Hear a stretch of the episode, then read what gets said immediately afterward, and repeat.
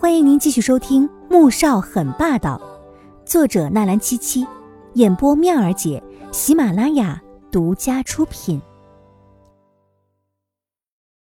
第三百三十集，穆言飞也觉得自己的主意有点扯。那，那也不能让大哥就这么不管不顾的吧？你放心吧，季如锦已经答应离开你大哥身边了，不过，不能让你大哥知道。穆宏博并不打算瞒着他。穆言飞瞪大了双眼。真的？穆萧寒原本打算回去陪季如锦的，但是听了穆言飞的话之后，决定先回家里去看看母亲。可是回到穆家，却发现母亲根本不在家，小妹穆恩恩也不在。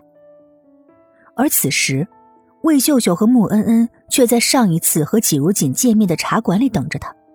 看到季如锦进来。魏秀秀立刻追问：“书锦，你答应我的事不会反悔吧？”“不会的，我已经在办了。”“你叫我过来有什么事吗？”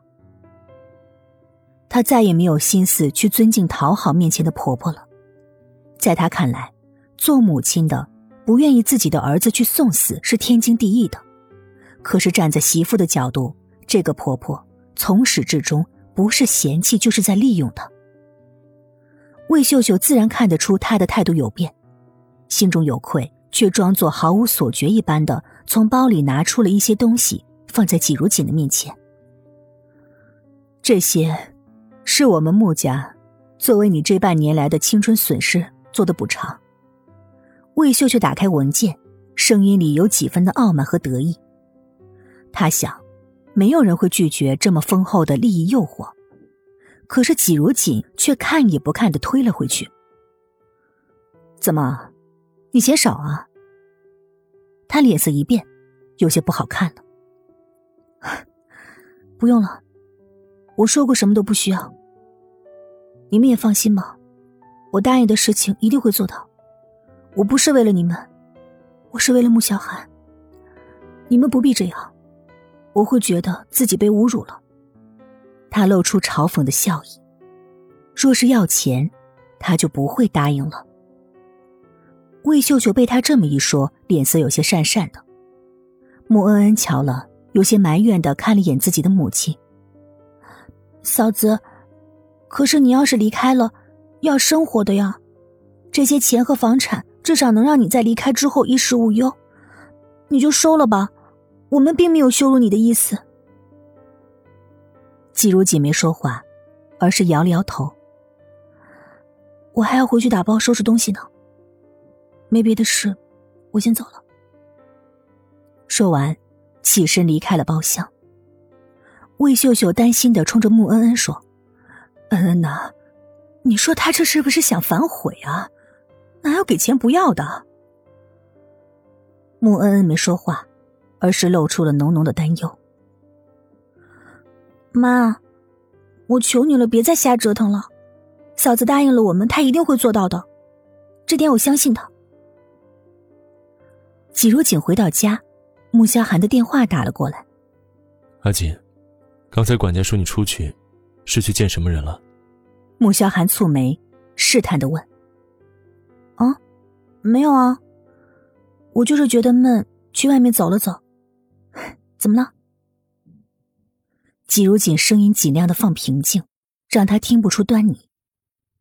他发现，人逼到极致的时候，就算是撒谎，也能面不红心不跳了。我现在在墓园，晚点回去陪你。你要是累了，明天我可以一整天在家陪你。后天我们就坐飞机飞往米兰。穆萧寒把事情已经安排妥当了，但在走之前，他打算在家里面陪父母再吃一顿饭。季如锦听完，呼吸一滞，轻轻的应了一声。挂了电话，他却难受的捂着胸口，坐在了沙发上。大少爷，老爷说要和几位股东去吃饭，夫人和三小姐在回来的路上，二少爷已经到门口了。罗妈走过来说道。穆萧寒听完，眉头一挑，闪过一抹疑惑，却并没有放在心上。魏秀秀进了家门，看到儿子回来了，脸上抑制不住的欢喜。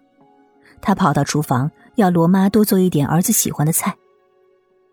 穆萧寒看着坐在沙发上发呆的穆恩恩说：“你和妈去哪儿了？”“哦，妈身体不舒服，我陪她去医院看了一下。回来前，嫂子打了电话告诉他，穆萧寒可能在怀疑什么，所以要他们想好怎么应付他的试探。没想到，还真让嫂子说中了。医生怎么说的？”穆萧寒听说母亲不舒服，脸色一沉，关心的问：“郁结于心，忧伤过度呗？”穆萧寒沉默片刻，替我好好照顾爸妈。穆恩恩扯了扯嘴角，最终什么也没说。他点了点头，心里面却有一种极其不好的预感。他总觉得嫂子做了一个会让所有人后悔的决定。他没想到。这种预感，第二天便应了。季如锦坐在餐桌上，看着面前的三菜一汤，一整天没怎么进食的他，此刻毫无食欲。